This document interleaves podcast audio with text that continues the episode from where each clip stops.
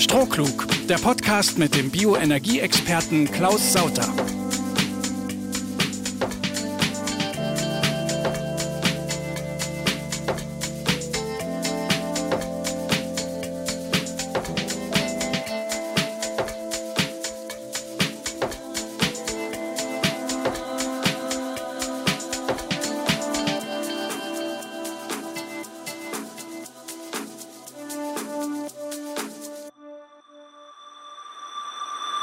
Herzlich willkommen zum ersten Podcast von Strohklug. Wir feiern hier heute sozusagen Podcast Premiere und es wird bei uns gehen immer um alle Themen rund um die Energiewende, zu denen ich regelmäßig Bioenergieexperte Klaus Sauter befrage. Klaus Sauter selbst greift auf viel Erfahrung in dem Thema Energie zurück, denn er führt seit über zehn Jahren erfolgreich ein Unternehmen für Biodiesel, Bioethanol und Biogas. Deshalb erst einmal herzlich willkommen, Herr Sauter. Ja, vielen Dank für die einleitenden Worte. Guten Tag. Ein paar Begriffe, denke ich, sollten wir ganz zu Anfang einmal klären. Strohklug, so heißt ja unser Podcast. Sie selbst sprechen auch oft von Stroh im Tank. Was genau ist denn damit gemeint? Also den Namen Strohklug haben wir gewählt, weil ja allgemein mit Stroh eher Dummheit verbunden ist, aber in unserem Fall ist das überhaupt nicht der Fall. Stroh hat einen, einen richtigen Wert und äh, wir sind in der Lage, aus Stroh sauberen und nachhaltigen Kraftstoff zu produzieren. Also was wirklich cleveres. Und dazu wäre ein Riesenpotenzial da, selbst in Deutschland. Stroh ist ein Abfallprodukt, bleibt eigentlich auf den Äckern, die Bauern pflügen das unter. Aber es ist auch so, dass wir nicht alles Stroh wegholen, sondern wir holen nur einen ganz gewissen Teil weg, bringen dann Nährstoffe und Reststoffe wieder zurück. Also dieses System, was wir hier etabliert haben, funktioniert tausend Jahre und generiert, wie gesagt, einen sauberen und nachhaltigen Kraftstoff.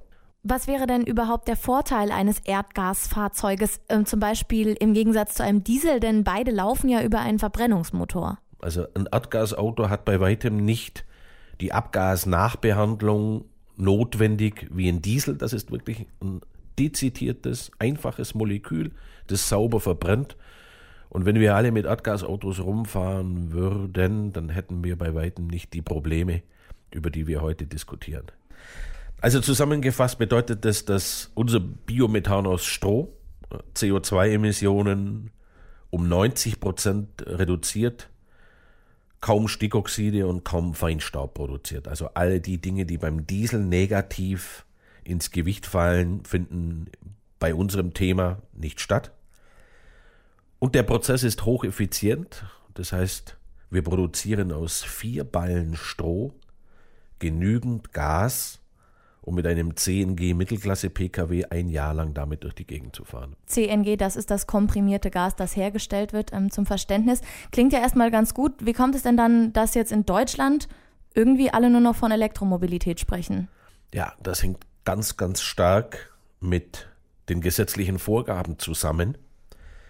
Ähm, es gibt wirklich einen Blumenstrauß von verschiedenen Verordnungen und ich behaupte, dass äh, die Politik in Berlin da vor allen Dingen äh, den Überblick verloren hat. Diese ganzen Verordnungen und Gesetze richten sich eindeutig gegen den Verbrennungsmotor und äh, die Automobilhersteller müssen bis 2021, was die konkreten Emissionen betrifft, für jeden Pkw, harte Vorgaben erfüllen.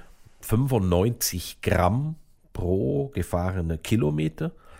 Jeder Autofahrer kann mal in seinen Fahrzeugschein reinschauen. Da stehen nicht nur die PS drin, sondern da steht auch drin, wie viel Emissionen ihr Pkw macht. Und da sieht man, dass vor allen Dingen in Deutschland mit der Vielzahl an schweren Autos und großen Pkw diese 95 äh, Gramm unendlich schwer sind zu erreichen.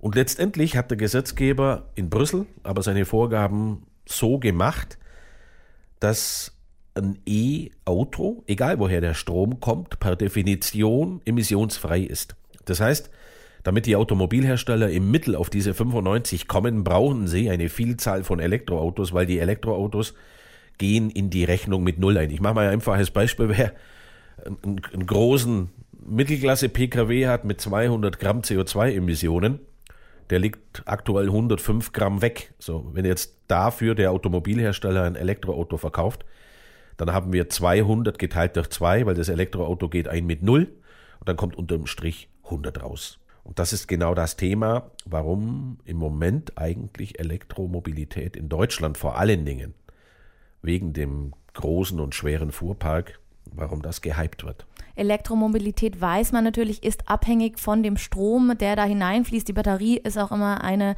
eine große Sache, die hier vielleicht auch eben klimabelastend wirkt.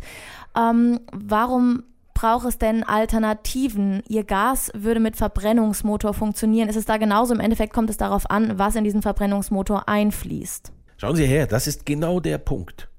Beim Stromauto, beim E-Auto spielt es keine Rolle, woher der Strom kommt. Also selbst mit reinem Kohlestrom geht ein E-Auto in diese Bilanzierung mit Null ein. Spielt keine Rolle für die politische Bewertung sozusagen. Ja, mhm. aber das ist das Entscheidende. Daran, an diese politische Bewertung, an diese Vorgaben sind die Strafzahlungen gekoppelt. Und das ist das, was ja die Industrie vermeiden muss. Also am Ende des Tages ist die Industrie heute vor allen Dingen die Automobilindustrie, ist gezwungen, die E-Autos auf die Straße zu bringen, weil nur die gehen mit einer, mit einer Bewertung mit Null in diese Kalkulation ein.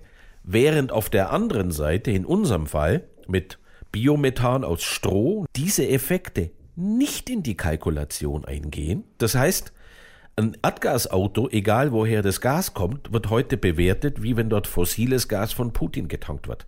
Und an der Stelle, da kommt eben vor allen Dingen meine Kritik hoch, das ist, das ist schizophren, das ist totaler Schwachsinn. Aber die Dinge sind, wie sie sind. Und äh, aus der Nummer kommen wir auch, vor allen Dingen was Pkw betrifft, aktuell nicht mehr raus.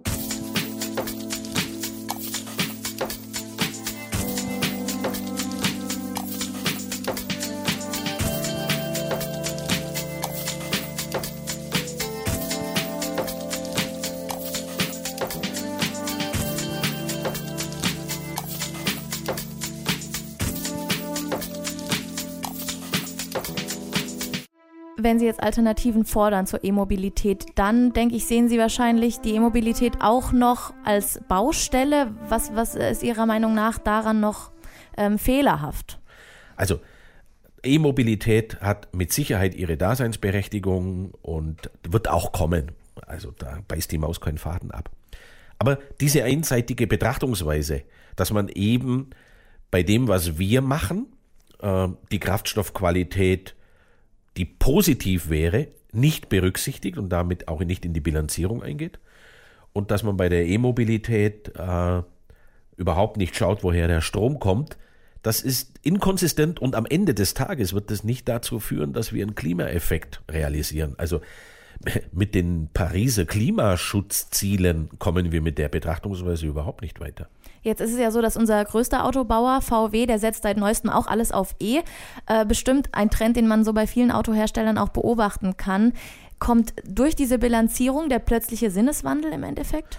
Also Volkswagen und Herbert Dies haben, haben lange dafür gekämpft, dass auch eine andere Bedachtungsweise zum Zuge kommt, dass man eben den, die Kraftstoffqualität berücksichtigt. Aber das hat nicht funktioniert. Sie sind damit gescheitert. Und Deshalb ist es jetzt Volkswagen, die am extremsten umsteuern. Ich sag mal, so ein Investitionsprogramm, knapp 40 Milliarden Euro die nächsten Jahre, das ist extrem. Und er muss es machen, weil Volkswagen ist ja nicht nur der VW Polo oder der VW Golf, sondern zum Volkswagen-Konzern gehören zwölf Marken. Also da gehört auch ein Porsche, da gehört auch ein Audi. Und vor allen Dingen in dieses Segment und mit dem ja auch das Geld verdient wird. Ich sage mal, mal VW Polo, da wird nicht viel verdient, sondern an den großen Autos, da wird das Geld verdient und da ist das Problem. Und deshalb muss er innerhalb des Konzerns sicherstellen, dass er auf diese 95 Gramm kommt. Da bleibt ihm gar nichts anderes übrig. Und der einzige Weg ist über E-Mobilität, um die Strafzahlungen nach Brüssel, da geht es A um viel Geld, Milliardenbeträge und B geht es natürlich auch ums Image. Herbert Dies hat ja auch von einem nationalen Aktionsplan Elektromobilität gesprochen, das Ganze gefordert. Wenn ich jetzt Ihre Aussagen höre, könnte ich mir vorstellen, dass Sie zumindest, wenn es nur um E-Mobilität geht, diese Idee für weniger sinnvoll halten. Also, man muss ganz klar differenzieren. Aus Sicht äh, des Vorstandsvorsitzenden des größten Autobauers der Welt ist diese Forderung absolut nachvollziehbar. Und Herbert Dies fordert ja auch keine, keine Technologieoffenheit mehr. Ehrlich gesagt ist das nur die Konsequenz aus diesen ganzen Verordnungen. Also das Thema Technologieoffenheit findet schon gar nicht mehr statt. Er bringt die Sache jetzt nur auf den Punkt.